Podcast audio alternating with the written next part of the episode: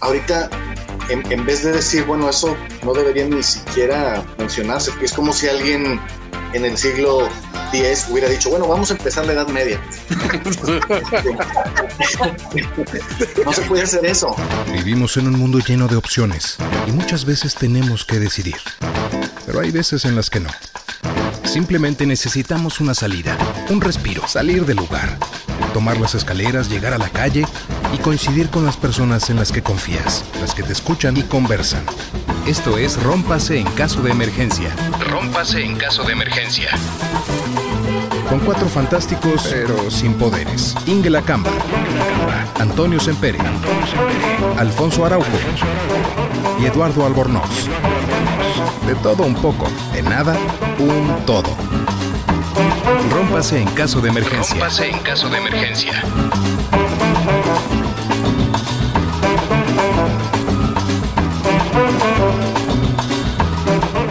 Pues hola a todos, bienvenidos a un capítulo más de Rompas en caso de emergencia, su podcast binacional de ambos lados del océano. Soy Alfonso Araujo, los saludo desde China y me acompañan como siempre las tres personas más divertidas de Internet. Tenemos aquí a Inge Lacamba. Hola, desde Ciudad de México. Eduardo. Buenas, buenas, nada más lo dejo en buenas porque no sé en dónde estén. Yo saludo desde Cuernavaca, Morelos. Y Antonio Sempere. Hola desde la Estación Espacial eh, Internacional. Es un placer estar con ustedes. Se parece mucho a Tlalpan, fíjate curiosamente, la Estación Espacial Internacional, pero no pongan atención. Oye, ¿y también hay mujeres de vida galante en la Estación Espacial? Eh, mira, uno, uno quisiera, pero ¿sabes qué pasa? Que las esquinas aquí son muy frías. Qué barbaridad. Empezando así, tumbando caña. Este, hoy es una, no importa cuando escuchen este podcast porque realmente lo pueden escuchar en cualquier momento, pero en el momento en que lo estamos grabando es un momento importante. Ese es, el último podcast antes de las elecciones de México 2021. No sé si vaya a haber un antes y un después, pero este, queremos, queremos discutir hoy el tema de cómo se usa el lenguaje en el, en el eh, en el ámbito público, en el discurso público, cómo, cómo usamos las palabras. Es, es, un tema muy, muy interesante que se ha tratado tanto por académicos como por novelistas desde hace mucho tiempo. En el siglo XX hubo un montón de, de escritores como con las obras de clásicas de 1984, Fahrenheit 451, El Mundo Feliz. Eh, esta, estas obras que tratan de distopías ellos, e, ellos eran autores que vieron la, la guerra, las entreguerras, y extrapolaron lo que estaban viendo, em, de cómo los, esos eh, gobiernos fascistas de ese, de ese entonces manipulaban de cierta forma que nunca se había visto, bueno, lo habíamos visto en la historia, lo que pasa es que no lo habíamos visto a ese, a ese nivel o con, con esa eficiencia. Y una de las cosas que ellos subrayaban en sus novelas eran el uso y el abuso del lenguaje, del lenguaje público. Eh, una de las eh, ejemplos más importantes es en 1984 con el Newspeak, ¿no? O sea, ahí es cuando está el Big Brother, este, hostigando a la gente todo el día, día y noche. E, es parecido también a Fahrenheit 451, hay esa, esa televisión constante lavándote la cabeza y dándote eh, palabras para que las uses de la forma que ellos quieren.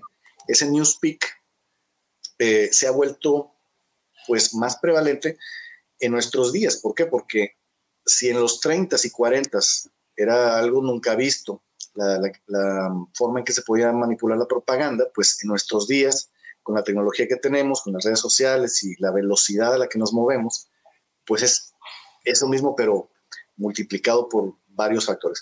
Entonces, eh, vamos a empezar a hablar un poquito de cómo se manejan las palabras en el ámbito público, cómo, cómo se crean tendencias para que una palabra deje de significar algo y signifique algo nuevo, pues a, mí me encantaría contarles de un libro muy bueno que, habla como tres ejes de, creo que el libro se llama, no me acuerdo se llama, imagínense, o la seducción del lenguaje o la perversión del lenguaje. no es lo mismo, pero por ahí, en contigüidad tendrán algo que ver.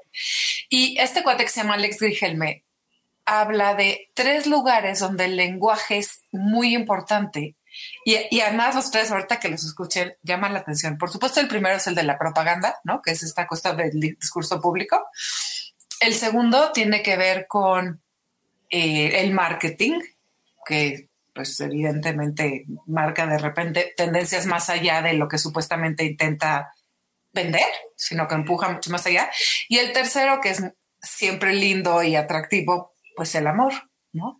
Cómo utilizamos el lenguaje para hacer sentir al otro wow, cuando en realidad quizá estamos utilizando un montón de metáforas y estamos usando, estamos manipulándolo. Entonces dicen, el amor también se manipula el lenguaje.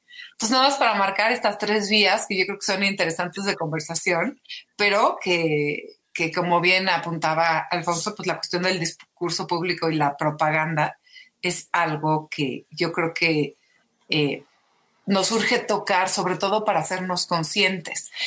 Hay otro libro genial que seguro leyeron, que se llama El lenguaje del Tercer Reich, de Víctor Klemperer. Y este libro, lo que hace, este es un filólogo que se puso a analizar cómo iba ascendiendo el Tercer Reich y cómo iba eh, penetrando en la sociedad. Y él dijo, la mayor fuente de, impulso para que generara eh, este, este poderío, ¿no? Este lavar el cerebro, esta afinidad, no eran los desfiles, no eran los discursos, no eran las fotos, era el lenguaje que multiplicado una y otra vez de manera inconsciente iba sembrando cada vez las ideas en, la persona, ¿no? Iba creando una realidad diferente a partir de cómo las cosas eran dichas. Entonces, al rato le voy a echar una mirada para que les pueda traer un ejemplo como muy típico, pero, pero es, es un cambio muy sutil que con la repetición hace entonces una diferencia en cómo hablamos, pero sobre todo después en cómo pensamos. Fíjate que referente al, a la discusión pública o a los asuntos políticos, bueno, ese problema está desde Grecia, con las discusiones que se aventaban, eh, pues todas las colonias, con las colonias griegas. Ya me imagino los escándalos de cuando hablaban de ese naquete que venía del norte, Alejandro Magno, y al cual este, consideraban como chusma y que a fin de cuentas se los sonó y los puso en orden, pero porque quería conjuntarlos y enfrentarse a Persia. Aquí el tema es que en ese tipo de circunstancias que han estado siempre, hay una necesidad del manejo del lenguaje para la cohesión, para la acción a determinados eh, objetivos. Ya me imagino los escándalos y pleitos en, la, en Roma, entre los senadores, entre con todas sus este, traiciones, polémicas y, discusiones. Cosa que siempre ha existido desde, ahora sí que desde que existe el uso de la palabra y su refinamiento y la organización social, es una constante. Pero yo lo que yo creo es que antes que los propios eh, nazis, se consolidó en una nueva forma de trabajo organizado con la instauración del comunismo. Yo me iría incluso un poquito más atrás, digamos a los tiempos de la antigua Roma, con el famoso discurso de, de, Lenda Cartago, ¿no? Con los que terminaba este Cicerón sus, sus, sus alocuciones, y en el cual hablaba de que era el, gran enemigo Cartago, Cartago, ¿no? Y, a final de cuentas acaba sembrando esa, ese resentimiento y ese recelo hacia, hacia Cartago y los cartagineses como un poder hegemónico que amenazaba a la grandeza de Roma. Y, y sutilmente y sin tener ni siquiera todos los, los, así que los pelos de la burra en la mano, eh, todo el mundo tenía esa visión automáticamente de que ellos son el gran enemigo. Bien dicen que los grandes em, imperios siempre se erigen luchando contra un gran enemigo. Hoy te mencionaste a Alejandro Magno y bueno, toda, su, su, este, primero su animadversión contra los persas, ¿no? Y después cómo fue buscando nuevos enemigos porque le faltaban esos retos. Si se fijan, todos estos grandes eh, ejemplos que hemos notado siempre se basan en elegir a una figura que es la gran amenaza, ¿no? En algún momento para los nazis la amenaza era eh, los judíos, ¿no? Y su, y su control del de, comercio y esas cuestiones. Y después lo llevaron también a los inmigrantes, ¿no? Los gitanos y la amenaza hacia la pureza de nuestra raza. Pero todo el mundo va construyendo algo así y esta época lo que me aterra un poco de estos ejemplos magníficos que pusieron en un principio de, de, Huxley y Bradbury y Orwell es que cuando los leo y los analizo digo, híjole, qué triste que en el fondo ellos eran unos optimistas. no contaban con el hecho, no contaban con el hecho de que en sus, en sus obras está muy bien retratado ese control del lenguaje de la comunicación a partir del Estado. Pero pues nadie vislumbró que en algún momento ese lenguaje y esa comunicación iba a ser, sí, diferido por un Estado que quiere lograr un efecto, pero amplificado y prostituido por una legión de usuarios que sentados en la ignorancia y en el querer pertenecer, no solo distorsionan ese mensaje, sino que lo, exageran a un punto que dices, ya no es sostenible tener un diálogo porque las personas dicen, es que tú les crees a los medios tradicionales. Por ende, tu respuesta tiene que ser, entonces tú, ¿a qué medios le crees? No, pues al bloguero fulano de tal, al youtuber sutano, y este tweet y esta cadena que mandó en WhatsApp mi primo. dices, ¿y esos güeyes quiénes son? No importa quiénes sean, ya el, emisor ya pasó a tercer, cuarto y último término, y es más, ya es visto como el enemigo si tienes una fuente autorizada. Ahora todo tiene que ser oscuro y esa verdad oculta y esas cuestiones. Y eso se creó a partir de ese lenguaje conspiranoico y distópico en el cual eso, eso que decían, y de repente yo me sentía bien revolucionario cuando YouTube sacó su gira de su TV y que en las televisiones de repente, antes de que empezaras el concierto, te bombardeaban con imágenes y políticos hablando y anuncios y mil cosas, y de repente todo se ponía en negros y ponía everything you know it's wrong, ¿no? Entonces, si todo lo que sabemos está mal, bueno, entonces tiene que haber una alternativa que pues no, está bien, ¿no? No, ahí te ponían como que la responsabilidad a ti y dices, bueno, yo estoy capacitado para llevar estos mensajes, estas cuestiones y amplificarla. Yo como profesional de la comunicación, como egresado de una, de una carrera que intento ejercer con cierta responsabilidad, puedo decir que sí. Pero detrás de mí, oye, note la, la risa sutil de, de, Alfonso cuando dije cierta responsabilidad, no pudo contenerse, dijo, really, bitch. The, Lion, the Witch and the Audacity of this bitch. Pero bueno, es a, lo que me refiero es que sí, es, es una cuestión donde dices, ¿en qué momento perdimos ese control del lenguaje y todo se volvió beligerante, todo se volvió digno de duda y todo se volvió fake news? Esas palabras a mí me, me sobrepasan porque ya, ¿quién tiene la verdad? Fíjate que ahorita eh, son, son temas muy importantes. Ahorita lo que dijo Eduardo, este, yéndose allá a los imperios y a los romanos, es, no hay ningún argumento, no hay ningún sentimiento más antiguo ni argumento más antiguo que la pertenencia al grupo y el ellos contra nosotros. Es lo más antiguo que hay. Y entonces el lenguaje, pues también tiene esta historia muy antigua de estar este, teniendo un enemigo uh, con el cual hacer, poder hacer cohesión en el grupo al que perteneces. Eh, hay cosas inofensivas como los deportes, y hay cosas este, más preocupantes como la propaganda política. Entonces, eh, por ejemplo, lo, lo, que dice, lo que dice el, el, tema del Newspeak en esa, en esa obra de 1984, que dice, si quitas palabras del lenguaje, entonces ya no se pueden pensar en esos conceptos. ¿sí? De, la misma de la misma forma en la que cuando agregamos palabras, podemos pensar en más cosas. O sea, la palabra resiliencia, eh, pues no es una palabra que yo haya conocido de chiquito, entró al, al, vocabulario hace poco, digamos, relativamente poco, y es un concepto eh, nuevo en el sentido que es un híbrido de varias cosas, sí, es un concepto nuevo, y nos permite pensar en, en, en una, o sea, en, una, en, un concepto más plástico de, de, varios conceptos originales. Pero si la quitas, si la cancelas, digamos, pues la gente no, no, no puede pensar en eso. Si, si en, en, la obra de 1964 se, se, lleva al extremo diciendo quita la palabra democracia, por ejemplo, quita la palabra libertad o quita la palabra así.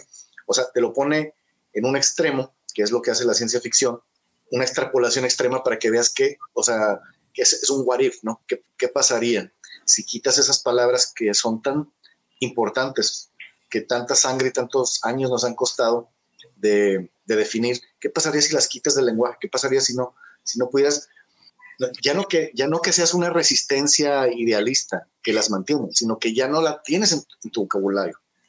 Hay una, una, frase, ya sé que yo creo que cuando hablo de estas cosas debe ser como vestal de Afrodita, porque saca un tema del amor cuando usted está pero es que exactamente en el punto de Alfonso, la, la decía, habría que ver si nos podríamos enamorar si la palabra amor no existiera. ¿No?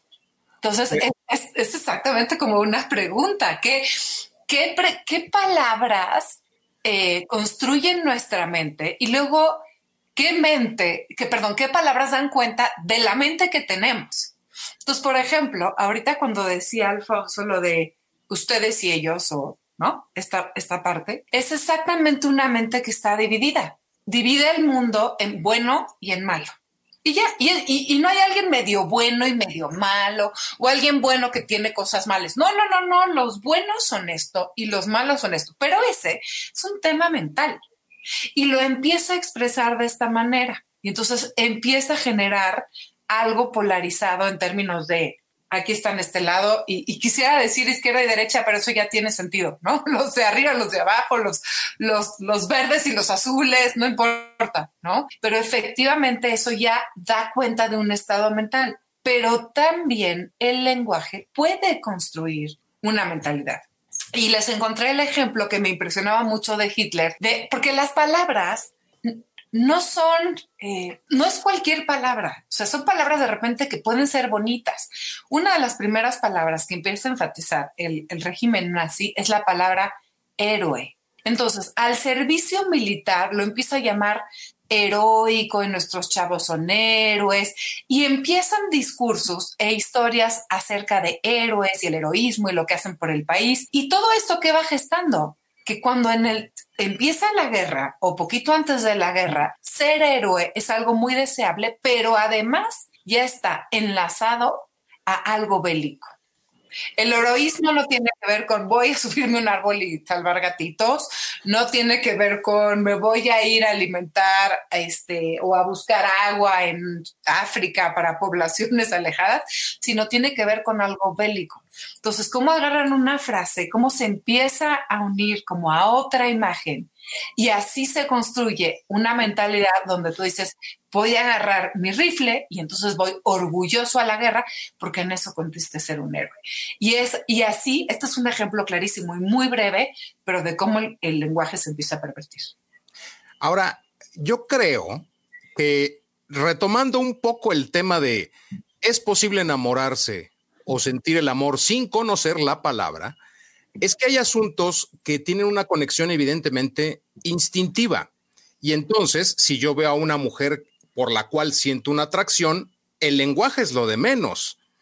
Eh, a, lo, que voy es que hay, hay cosas en las cuales, ok, desconociendo la palabra, oye, pero ¿qué sientes? ¿Qué sentiste al ver a esta mujer? No sé, es, es el guachaguacha. Y el guachaguacha es que me pone mal verla, ¿no? Mal, me, bueno, me pone bien. me pone bien. Pues. Es como la sed de la mala, ¿o qué? Es como la sed, exacto, es como la sed de la mala. Entonces, hay asuntos instintivos que tienen lugar, que ocurren. En otra escala o en, otro, en otra fase de, de, de las personas está la parte sentimental y emocional sobre la cual van cultivándose todos esos conceptos. En el caso concreto de lo que hacían los alemanes para la utilización de la palabra héroe y su asociación bélica, tenía una lógica evidente porque estaban trabajando u organizándose para un conflicto armado de grandes proporciones. Entonces, irlo trabajando previamente tenía todo ese objetivo y entonces los soldados tenían la motivación para luchar.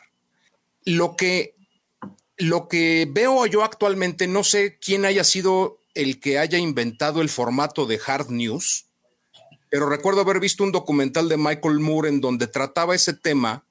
No me acuerdo el título, a lo mejor Pérez se acuerda, o alguno de ustedes se acuerdan, el documental este, en donde retrataba una sociedad norteamericana muy histérica, muy neurótica, en la cual fueron capturados con ese nuevo formato de noticias en donde en México, por cierto, el primer canal que lo empezó a manejar fue TV Azteca con Javier Alatorre. Y eran titulares en donde, digamos, fue, jovencito mata a su madre. Y ya que abría la nota, era de un susto. y cuando regresemos. Exactamente. Entonces, este tipo de información empieza a desarrollar una nueva atención porque tiene, es un balazo informativo, literalmente llama la atención, la gente empieza a contagiarse por prestar atención a eso y la consecuente repetición de información y del lenguaje, que es lo que pasa en cualquier país con medios masivos de comunicación, la constante repetición empieza a generar eso. Vaya, eh, o, en ejemplos mucho más antiguos, la estigmatización de la marihuana tuvo que ver con la labor de Hearst y sus periódicos para insistir en que el cáñamo era un asunto criminal. Y entonces, al ir cultivando eso, derivó en los años 60 en una ley para considerarlo algo dañino y un delito. Pero empezó con el ejercicio periodístico. Es que, bueno, a mí me tocó estar, me tocó mudarme a Estados Unidos justo entre 9-11 y el arranque de la guerra, la Segunda Guerra del Golfo. Y me tocó vivir una época bien rara, como bien dices, de esos medios jingoístas que andan intentando promover una, una cultura guerrera y donde toda persona que muriera en cualquier situación que pudiera ser ligada, aunque sea tangencialmente, a un asunto de ideologías, era héroe automáticamente. No, y es que los héroes que murieron a bordo del avión tal, y los héroes que murieron en el atentado tal, y los héroes, y dije, yo, yo para, para dentro de mí decía, creo que de repente estamos devaluando un poco el concepto del heroísmo real, porque si mañana yo voy caminando por la calle y me cae un pedazo del fuselaje del United 93 que reventaron unos, unos este, terroristas en el aire, técnicamente yo soy un héroe. Cuando para fines prácticos soy un pendejo que iba caminando y le cayó un pedazo de, avión encima y pues, oye, qué mala suerte al Sempere. No, pero en el contexto de, esa, de ese clima em, de histeria colectiva por una situación guerrera, yo era un héroe. Y decía yo, pero ¿por qué hay tantos héroes? O sea, o sea, yo sé que David Bowie dijo que todos podemos ser héroes por un día, ¿no? Pero, pero aquí como que se sentía yo como que todo el mundo era héroe y todo héroe y todo era heroico y todas las películas, los héroes que murieron en el incendio de no sé dónde, no sé cuánto, que ni siquiera está ligado a la guerra, pero había ese concepto de somos una nación de héroes, somos un país de héroes, una cosa así, porque es una forma de venderte la situación y habla mucho de esa prostitución y esa vilificación que se hace de un término que debería ser mucho más limpio. Yo soy muy de darle el valor a las palabras que deben tener, ¿no? Y ahorita, por ejemplo, preguntaba Ingrid, lo de, nos podíamos enamorar a partir del concepto que manejan esta cuestión sin saber la palabra amor, ¿no? Y me acordé de ese gran filósofo Hathaway que decía, ¿qué es el amor? Nena, no me lastimes, no me lastimes, nunca más. y en esa canción de What is Love, decía yo, bueno, pues sí, o sea, ¿qué es el amor? What is love? Baby, don't hurt me. Y yo, bueno, ok. pero ¿por qué lo lastimaría todo esto? Eh, ¿Era, era de Talpan la chica? Eh, es, a lo que yo voy. O sea, mi, mi, punto es que cuando te enamoras de alguien, dices, oye, ¿y esto será amor? O sea, ¿podemos definirlo? El decir te amo es una palabra muy fuerte. Yo, como, como hay un, un episodio de Seinfeld, ¿no? Que, George Constanza dice que nunca ha dicho la palabra te amo, que es una cosa muy fuerte. Y se la quiere decir una chava de la que él cree que está enamorado, pero no sabe si es amor, entonces no sabe si decírsela. Y el otro le dice, oye, ¿nunca has dicho la palabra te amo? dije, sí, se la dije una vez a un perro. Y se la mió y se dio la vuelta y se fue. O sea, es como ese concepto de, tenemos tanto miedo de que ese concepto que le dimos a la palabra amor no sea amor realmente o no sea correspondido que no lo decimos, ¿no? Y así creo que todo se maneja muy a la ligera. El amor es eso. Y cuando las personas se preguntan, tú y yo qué somos, ¿no?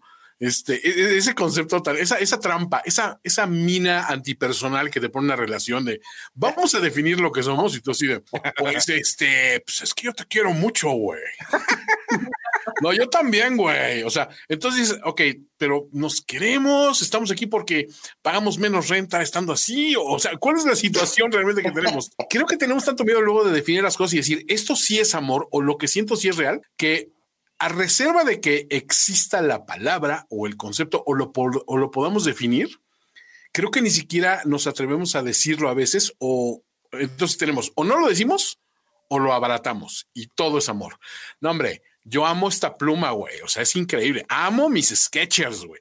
Amo, este, amo comer quesadillas, güey. O sea, dices, no podemos amar tantas cosas, ¿no? O sea, te pueden gustar y hay cosas que te, llenan, pero es amor realmente. Y digo, es, es otra pregunta válida, siento yo. Siento que no hay que prostituir ciertas palabras. Oye, pero, eso, Sí, es que las definiciones son, las definiciones, en, eh, pues, cristalizan las cosas.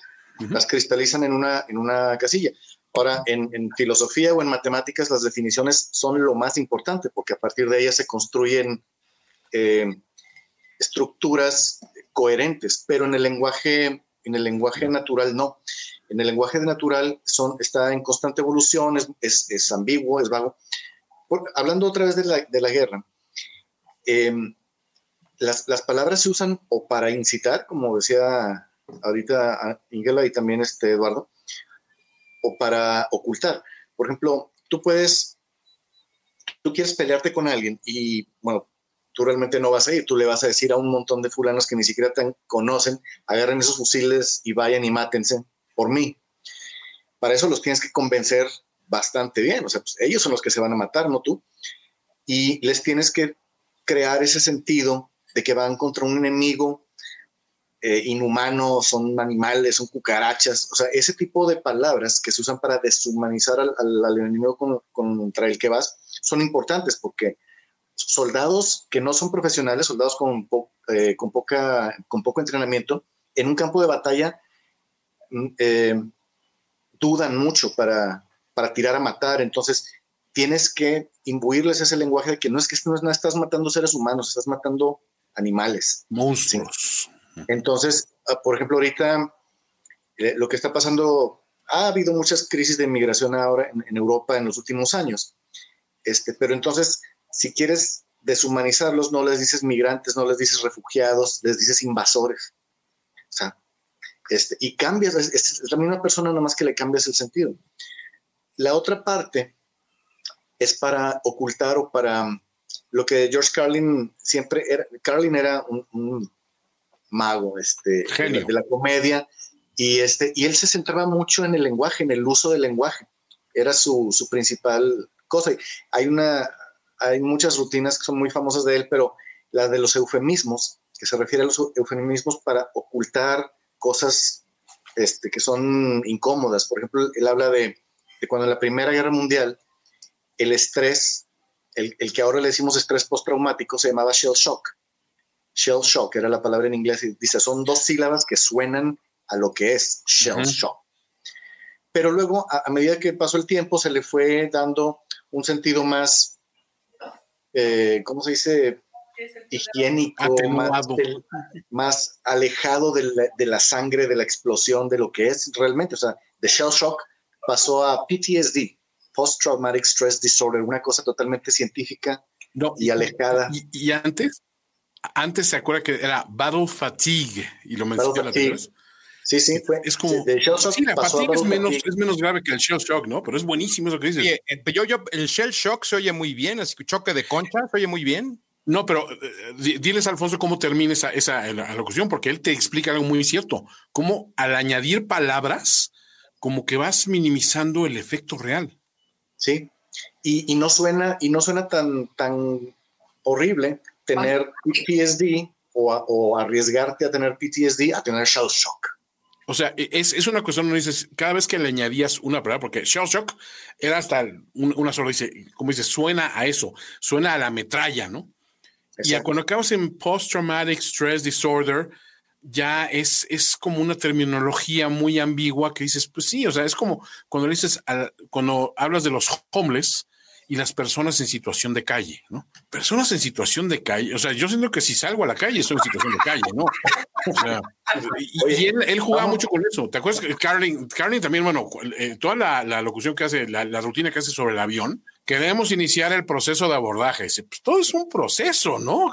De Vamos a abordar, ¿no? O sea, todo es un proceso literalmente, ¿no? O sea, y te empieza a decir un montón de cosas que dices, ¿por qué usar tantas palabras extras? Todo eso sobra. Sí. Oye, pero sí, fíjate cómo la consideración ha influido en el vocabulario también en, es como eso, en situación de calle, o que digan, no es lo mismo decir que fue asesinado a que se encontró sin vida eh, el cuerpo de una persona, o no es lo mismo, digo, me vino a la mente, este, se perdió tal cosa, no, se lo robaron, o sea, es decir, dependen, esos matices depende de cómo se pretende dar la información.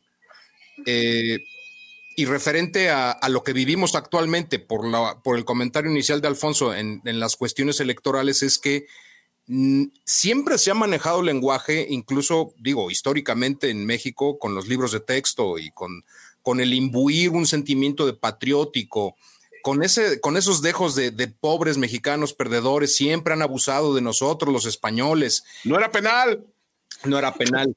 Pero el tema es que el primer gobierno que realmente lo empezó a ejecutar con, no diría estrategia, sino más bien repetición, es este por el cual estamos hablando del tema y, en tiempos electorales, aunque el podcast lo escuchen después.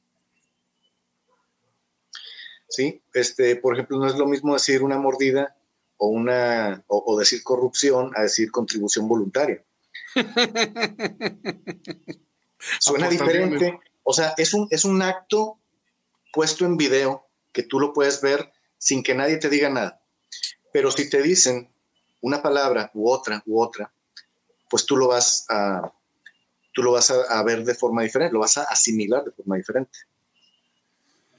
Ahora, lo, me quedé pensando en cómo pudo tener éxito el llamar, el que una persona evidentemente conservadora le dijera conservadores a los otros.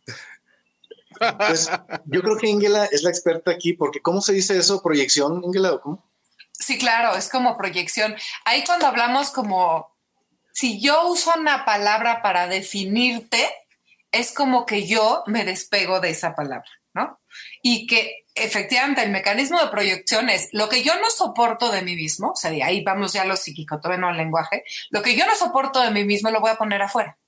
Entonces, si a mí me cuesta trabajo la traición y cometí una traición, pero me cuesta tanto trabajo aceptarla, ¿qué voy a pensar?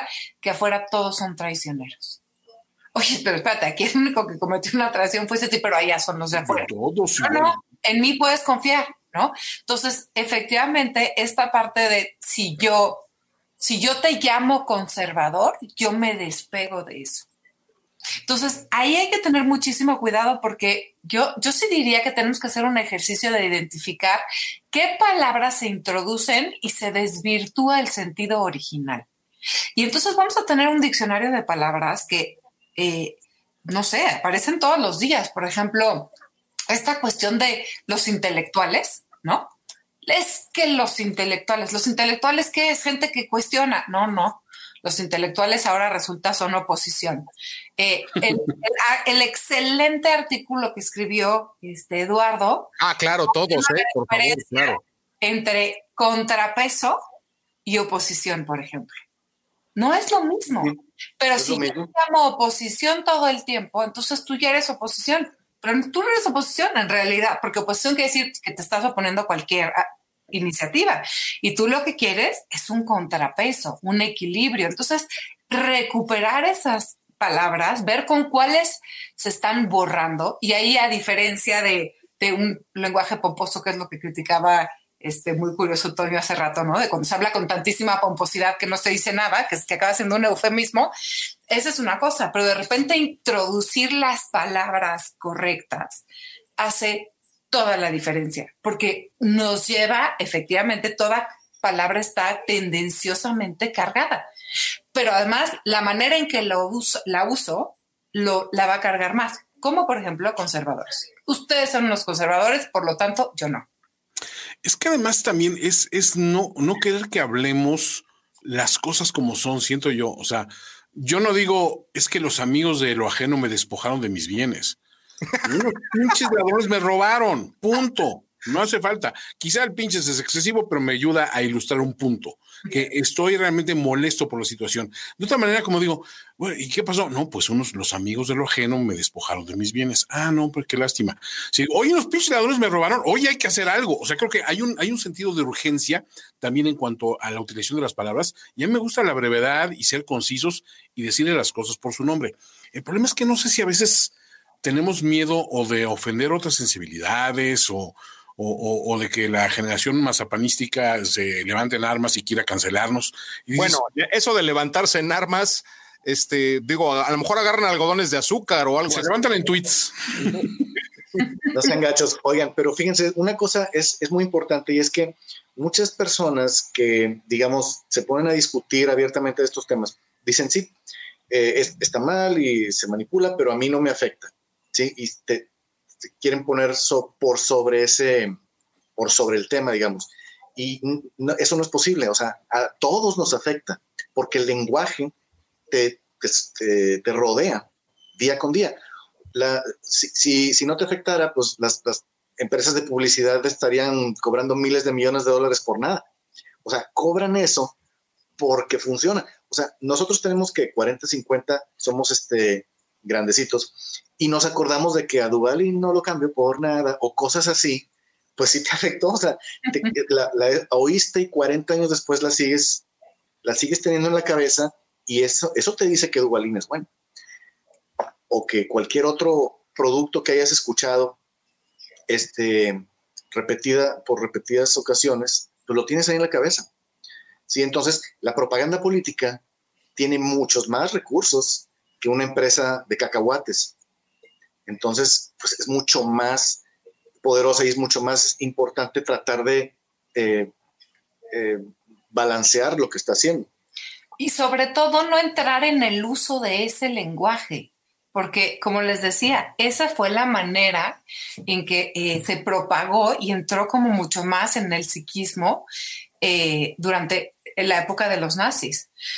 Para ponerles un ejemplo, y este no está alejado de la realidad, y, no para México nada más, sino para muchos países, por ejemplo, en el caso de Europa, está cañón y en Estados Unidos también, una de las palabras con la que se empezó a designar al judío era como extranjero. Y entonces era, pues los extranjeros los vamos a poner aquí, o los extranjeros se le da ayuda a estos extranjeros.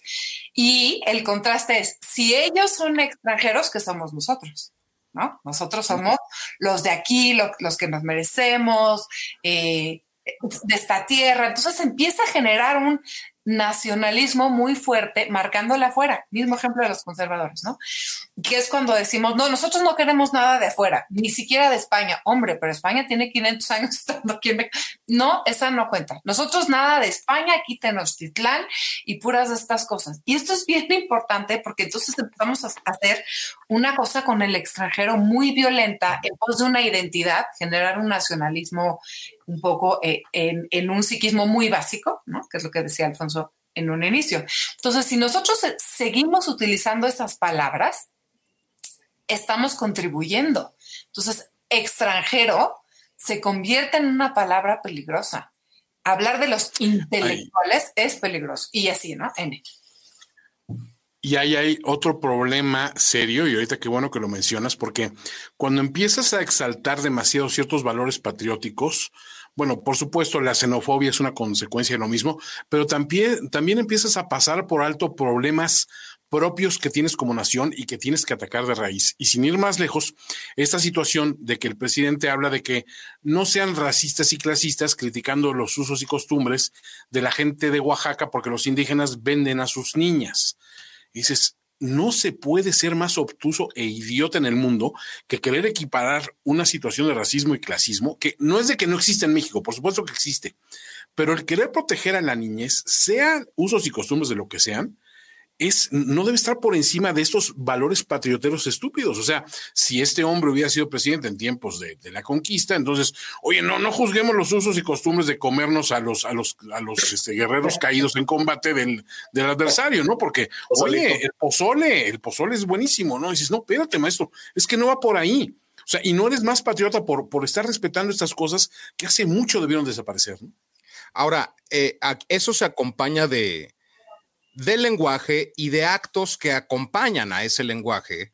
No solamente son esas declaraciones absurdas, pero el patrioterismo está con todo, también con la influencia de una doña Betty este, haciéndole discursos y haciendo faramayas para que España pida disculpas, retirando la estatua de Colón y la avenida Pedro de Alvarado ahora es México Tenochtitlán.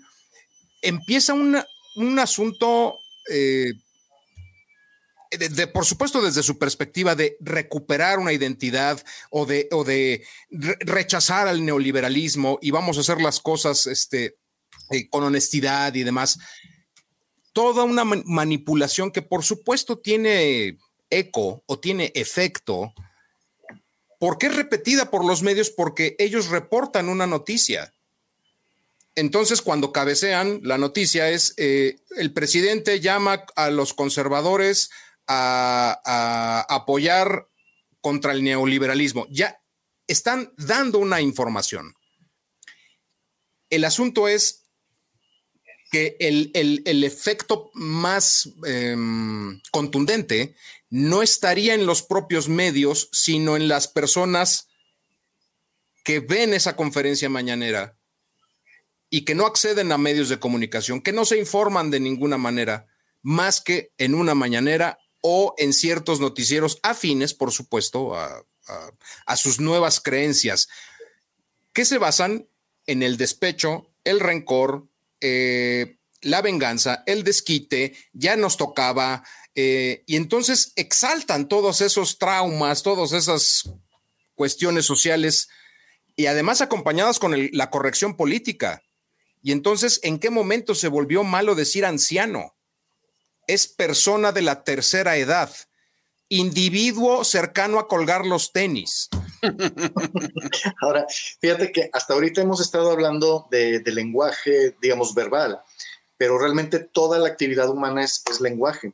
Y entonces, otra cosa que hace, que hace un, gobierno que quiere apropiarse eh, del discurso público es primero la palabra, que es la que estamos enfocándonos, pero el, simbolismo también es lenguaje. Y este, el apropiarse de, símbolos importantes es, también una, una prioridad en, gobiernos de, este corte. Fíjate que, qué curioso, el, partido que gobernó México por siete décadas, ellos hicieron una cosa muy, eh, digamos, descarada, por decir, que se apropiaron de los colores de la bandera, ¿sí? Y eso sí, ok, es una cosa pues, digamos, un poco este, desvergonzada, pero esto, eh, lo que están haciendo ahorita es más audaz todavía, es, no, es apropiarte de los colores, es poner tu color en el, en el, en el discurso público. Ahora, y además ponerte el nombre de tu partido y, y, el que tu partido se llame como la Virgen que identifica religiosamente a este país, ¿no? Pero también por un asunto de piel. Entonces es un tema de blancos contra morenos. Por eso, o sea, empiezan a construir ese discurso de neoliberales, white sicans, blancos, riquillos, fifis. Este, Pigmentocracia. Es, es exacto, empiezan a incorporar todos esos elementos al lenguaje. Y digo, no es por justificar al PRI, pero es evidente lo que hicieron porque también venían, el país venía de un contexto de mucho conflicto el, propio nombre del partido, PRI, ¿no? Por iniciativa de Lázaro Cárdenas para deshacerse de la influencia de Plutarco y de un país que fue desangrado, o sea, fue destruido por la revolución. La reconstrucción iba en una lógica nacionalista. Bueno, de hecho, el relato, o sea, el caso de la Revolución Mexicana, yo creo que tenemos que hablarlo. Como dices, fue, es una historia de traición, eh, un país desangrado. Es una historia espantosa y se estudia en las escuelas desde hace 30 años y se seguirá estudiando como uno de los momentos más importantes de México, de, este México moderno. Se compara casi con la guerra de independencia. Y dice, pero ¿cómo? Si es una historia de traición horrible, el que sigue mataba al anterior, no se respetaban pactos.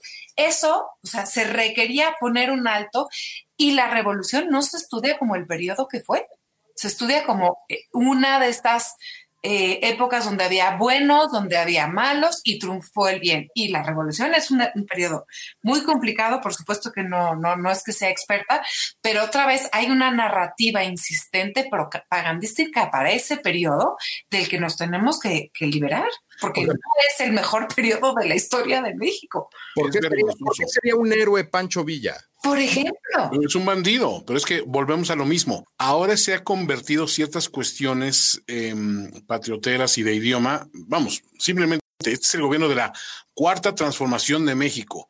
¿Qué quiere decir eso a ciencia cierta? ¿Por qué le pones, o sea, utilizas un, un, evento que tendría que ser reconocido por la historia a lo largo del tiempo como que ahí fue donde México vivió su cuarta transformación y tú te lo apropias como un eslogan? Y como dices, la historia no se hace por decretos y por lemas, se hace por actos. Y si algo ha caracterizado a este gobierno es la inacción. Hay inacción contra el narco, hay inacción contra la crisis de salud, hay inacción contra la pobreza, hay inacción contra los insultos del presidente norteamericano, hay inacción en todos los frentes, hay inacción en materia de construcción y de inversión y de mil cosas.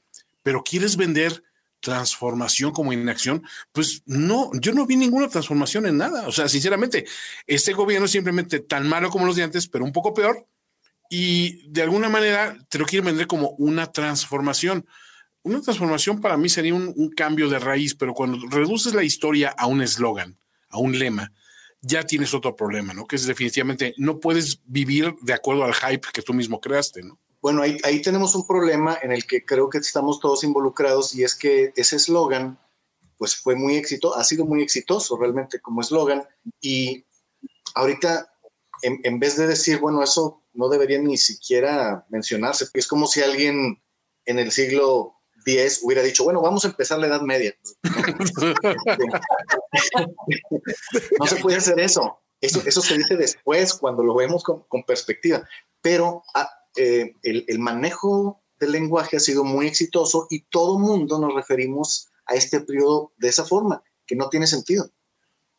Pues es que también, eh, retomando las formas o los procedimientos con los cuales el gobierno fue construyendo porque literalmente, fuesen buenos o malos, fue un proceso de construcción larguísimo, que por supuesto a raíz de un tratado de comercio y otros factores de, participación internacional, fueron modificando gradualmente al México de hoy, en donde la gran mayoría de la gente vive mucho mejor que antes.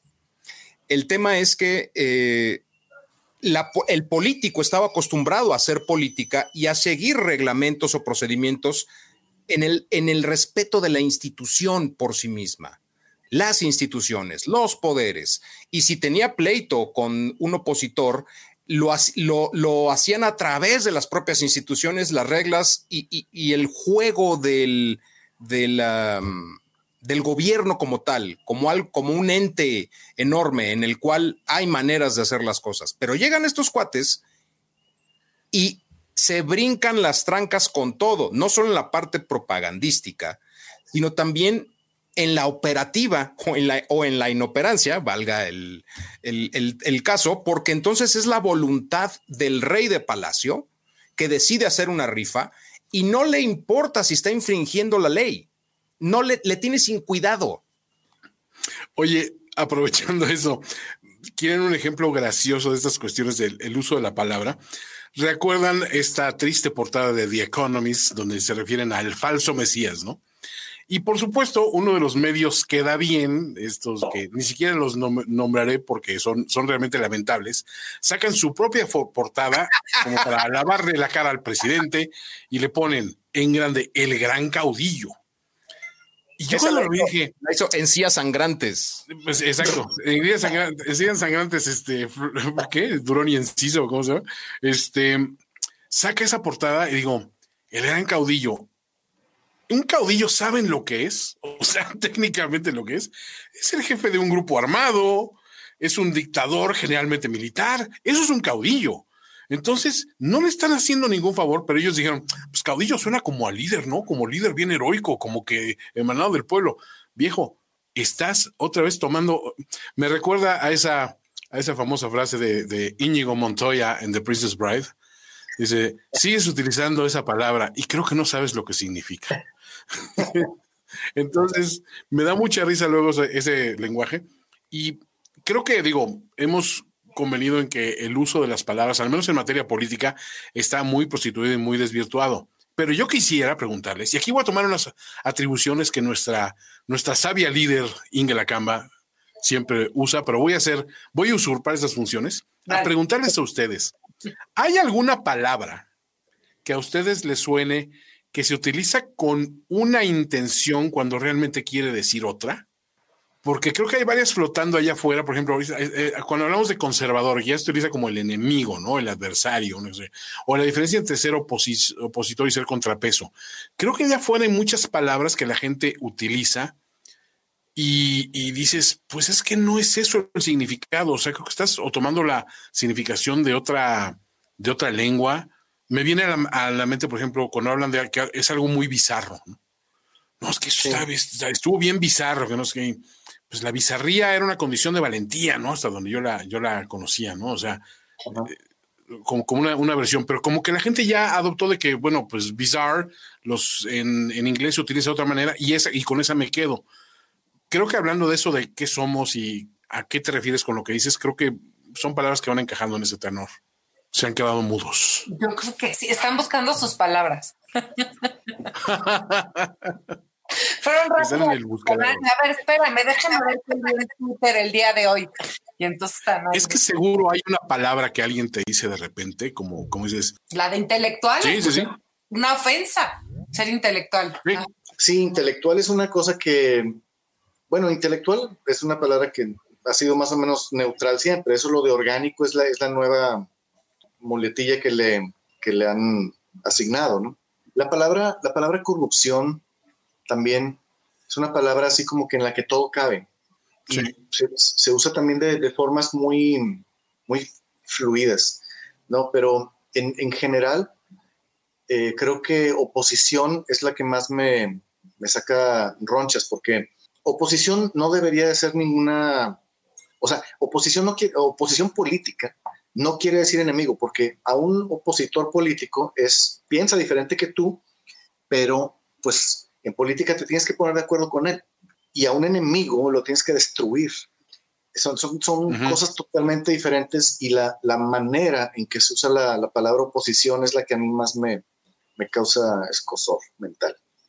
Oigan, pero también debe haber un asunto eh, cultural, probablemente genético. Digo, es que me quedé pensando, por ejemplo, en qué pasó en la transición de China de los, em, del emperador a un sistema comunista. Me refiero cómo evidentemente pudo fructificar ahí. ¿Cómo fue el uso del lenguaje y por qué fructificó en ese país con tanto éxito eso? ¿Y por qué no fructifica en otros lados? Digo, a lo mejor en Cuba tuvo éxito, pero porque existe un aislamiento físico de, una isla. Eh, digo, estoy... Ese, ese yo creo que es, un tema, eh, me, tardo cuatro horas normalmente cuando doy clase para explicar eso. ese lo podemos tomar en, otro podcast, pero en, pocas palabras, el, el, experimento comunista, tal cual en China, no, pues no, no funcionó. Este, en 1982 se cambió por otra cosa, una apertura en la que se dejó ese sistema rígido, tanto ideológica como económicamente muy rígido. Y lo que hay ahorita, pues, no, o sea, aunque se le dice, este, la, la palabra que se usa es comunista y el partido se llama Partido Comunista Chino, pues la definición clásica de comunismo no aplica, o sea, eso de que el Estado es dueño de los medios de producción y que no, no, no aplica. Entonces, es, es, un tema muy interesante realmente cómo fue el periodo que, que, normalmente doy la clase es de 1850 a 1985, ¿sí? Son 130, 140 años de, de, de, transformaciones muy, muy radicales y hay ciertos paralelismos con México, este, y hay otros que son radicalmente diferentes, pero a ver si otro día lo podemos, lo podemos tomar. No, pues no sé si la gente quiere escuchar un podcast de cuatro horas. Este, no, no, no, resumido. Yo puesto. Se dividen, se dividen en cuatro podcasts y ya queda. Oigan, ¿qué les parece el término popular? Bueno, popular tiene tantas excepciones. Ahí me, me cuando, hablan obviamente con eufemismos. En, en colonias populares, yo, hmm, este, pues la condesa es muy popular aquí en la Ciudad de México, ¿no? O sea. Oye, digo, hablando de, cosas populares, digo, ¿por qué siempre las colonias populares deben tener un héroe patriota. Es decir, ¿cuántos, Miguel Hidalgo, cuántos este, eh, Venustiano Carranza o cuántos este, Benito Juárez, Vicente Guerrero, calles, colonias, este, etcétera? Y luego me acuerdo, un, hay un monumento en Toluca dedicado a los niños héroes Creo, ¿eh? Creo, porque a lo mejor es otro, me estoy confundiendo, pero lo que sí recuerdo es que ese monumento es un soldado caído. ¿Por qué haces un monumento a la derrota, coño? ¿Por qué? Es que tampoco hemos ganado tanto, Albornoz. No, no, no podemos tener puras batallas de Puebla acá. bueno, tienes toda la razón. Tampoco tenemos tantos triunfos. A ver, a la noche triste le pusieron qué? La, la vía de la, de, la, la, noche victoriosa o no sé qué Y les faltó para decir la noche victoriosa popular este, del, ¿no? Del bienestar. Del bienestar. Ah, claro, claro. Estas palabras, por ejemplo, bienestar, solidaridad, esperanza, ¿no? Que se utilizaron de repente para programas sociales o cuando hablaron de municipios de esperanza, es cuando uno se da cuenta que están absolutamente cargadas y, leer, y además roban a una palabra que puede ser como muy bella, ¿no? Por ejemplo, el tema de la solidaridad que crece y fue una palabra que nos llenaba el corazón después de 85, después se convierte en un programa de gobierno que, nos, pesa, nos pesa llamarlo así, ¿no? Y lo mismo la palabra esperanza, cuando se llaman municipios de esperanza, pues en realidad todo tendría que tener esperanza, pero municipios de esperanza es un uso claramente propagandístico de la palabra. Porque no tendría por qué llamarse así. digo, en defensa del licenciado Carlos Salinas de Gortari, eh, evidentemente era un asunto de propaganda, pero la palabra tenía sentido por la manera en que se desarrollaban esos programas porque si era una conjunción en el dichoso ramo 33 en que la comunidad decía, yo, ¿qué, ¿cuáles son mis necesidades? Necesito un puente, un camino, un no sé qué. Entonces hacían la solicitud, el gobierno disponía de materiales y la gente lo hacía. Bueno, por supuesto con supervisión y especialistas. Y si no ejercían el presupuesto correctamente al siguiente año, no había nada. La solidaridad tenía sentido. Digo, por, por nada más abonar algo a ese programa, pero sí era un asunto de propaganda, evidentemente. Es que a Ingrid no le gustó la canción que grabaron, ¿te acuerdas? Ah, con, Mijares, con Mijares. Seremos. Todo Televisa, a fin de cuentas. bueno, fíjense, yo, yo, este les, yo añadiría que realmente, pues desde que yo tengo memoria, este, todos los gobiernos tienen su eslogan, ¿no? Este, arriba y adelante, administrar la abundancia, la renovación moral de Miguel de la Madrid, todos tienen su su este eslogan. Miguel de la Madrid puso eso de renovación moral. Eh, fue el primero que usó esa, esa, esa palabra de moralidad. Pero también decía la solución somos todos. Sí. Este, después de él siguieron, siguieron con temas, digamos, eh, em, digamos, moralmente neutrales, ¿no? Como eh, Cedillo era el presidente de la familia y él sabe cómo hacerlo. Bienestar Calderón para era, Calderón era aquel del, del, empleo o algo así, ¿no? Sí. Calderón, el, ah, ¿qué era el de Calderón? No me acuerdo. El, de Fox fue algo del cambio, ¿no? Sí, el cambio, el cambio. Pero este, esta administración en, particular ha vuelto a tomar eh, palabras con carga moral y ética y este, incluso religiosa. Ese, es un gran cambio también. Hoy apareció, eh, esto hay que mencionarlo como estas palabras que debemos seguir y perseguir para ver su efecto, pero hoy apareció una palabra muy fuerte que es cristiano. Y eso no había aparecido en un discurso como algo deseablemente ético, ¿no? Ya no solo moral, sino como algo deseablemente ético. Entonces, estas cosas las tenemos que seguir con mucho cuidado porque de ahí se vienen las diferencias, quiénes son cristianos y quiénes no son cristianos.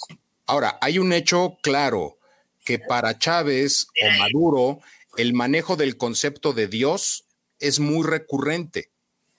Y, se, y, se, asumen como cristianos y como etcétera, etcétera. Empiezan a, acoplar esas palabras al lenguaje de gobierno. Si este cuate dijo que era un buen cristiano o algo así, no solamente está tentando contra el laicismo de las instituciones que están dedicadas a administrar, no a, eh, a tener súbditos, y a lo mejor pues este cuate ya se cree Constantino, ¿no? Yo que hay que robarle la narrativa y decir que el único cristiano bueno es Cristiano Ronaldo, aunque seas de Messi.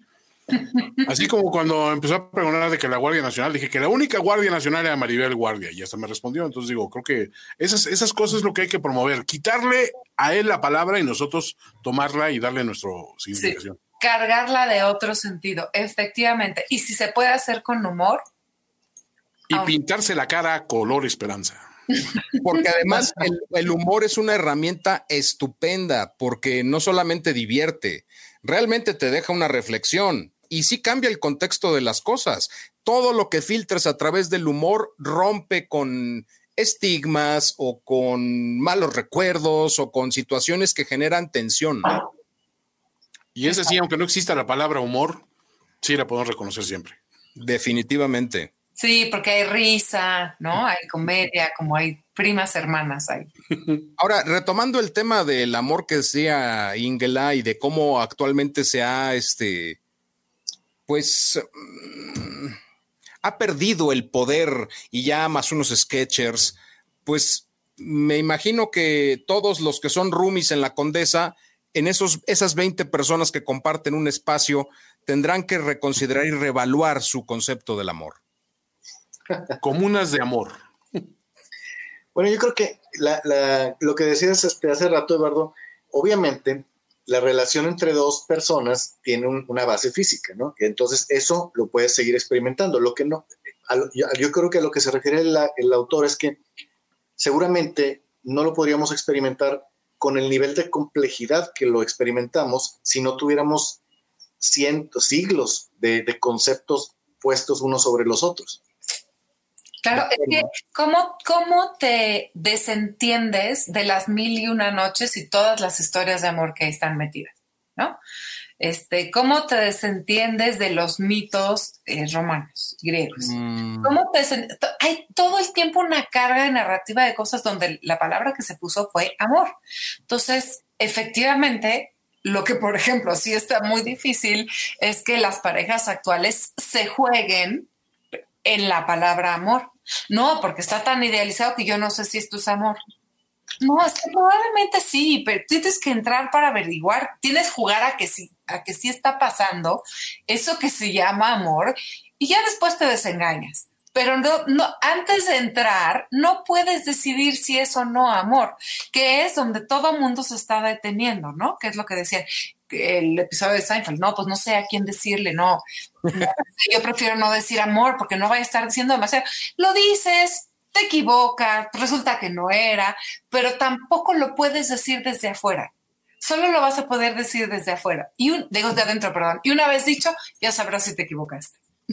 pero, y luego ya, luego ya te divorcias. Y ya luego te divorcias o te separas, te peleas o o lo bloqueas El amor acaba. Oye, qué padre que empezamos hablando de política y acabamos hablando de amor. Me, gusta que la gente se vaya con un buen sabor de boca, ¿no? Definitivamente. Ay, sí, el amor. Yo, creo que a, contrapelo de lo que se ha dicho aquí, yo creo que la palabra amor está menos devaluada en español que en inglés, porque en inglés tú puedes decir I love you, I love my dog, I love my this burger o lo que sea. I love New York. Sí, I love, pero en español a una persona le dices te quiero, te quiero mucho, te adoro. Hay un montón de gradaciones, pero te amo, esa la dices muy, muy, muy poquito. No, ya hay, ya hay una cantidad de sinónimos o variantes. Me pone recio. Este, Me prendes el boiler. Sí, el reggaetón tiene muchas, muchas este, equivalencias ahí. Este, este, ha sido un programa de mucha diversidad, pero que además, híjole, puede, este también podría durar cuatro horas, dedicado nada más a la cuestión del lenguaje y las palabras y el peso que tienen. Yo lo que siempre le digo a las personas, eh, digo, cuando lo puedo expresar es, respeten es, esa es el significado de las palabras y mejoren la comunicación. Ese sería mi, mi punto final de vista al respecto. Mejora la comunicación. Yo estaría muy, muy cercana a ti en esta idea de respetar las palabras y cuidarlas, porque son nuestros mejores enlaces entre unos y otros.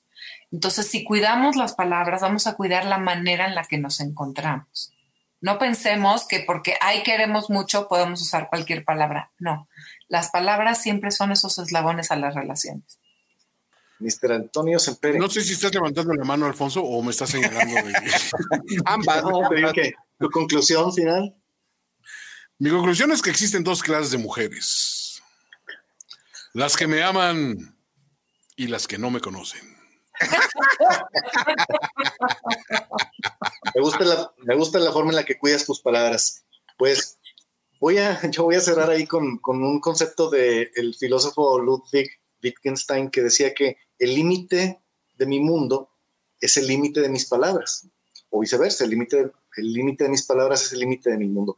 Y es muy importante que tengamos muy, muy en cuenta que las palabras es lo único que tenemos, porque yo realmente nunca puedo estar adentro de la cabeza de alguien más sabiendo lo que está pensando. Lo único que tengo son sus palabras y la manera en que me las está transmitiendo. Entonces, por eso es tan importante que las que tengamos tanto cuidado con ellas. Y, si una mujer te dice que no tiene nada, es exactamente lo contrario. Ahí le, ahí le respondes, nada, nada, nada, nada, nada, nada, nada. Oigan, un gusto haber regresado a Rompas en caso de emergencia. Pues yo me despido, soy Antonio Stempere. Yo soy Eduardo Albornoz. Inge Lacamba y Alfonso Araujo. Hasta luego, chicos, y sigan escuchándonos en esta y todas las plataformas de podcast que hay allá afuera. Nos vemos muy pronto en otra edición del programa. Chao. Gracias por escucharnos. A los que están y a los que no, que siempre haya espacios donde podamos coincidir. Esto fue Rómpase en caso de emergencia. Rómpase en caso de emergencia. Con Inge Camba, Antonio Sempere, Alfonso Araujo y Eduardo Albornoz. Una producción de Antonio Sempere para finísimos podcasts. Nos escuchamos a la próxima. Rómpase en caso de emergencia. Rómpase en caso de emergencia.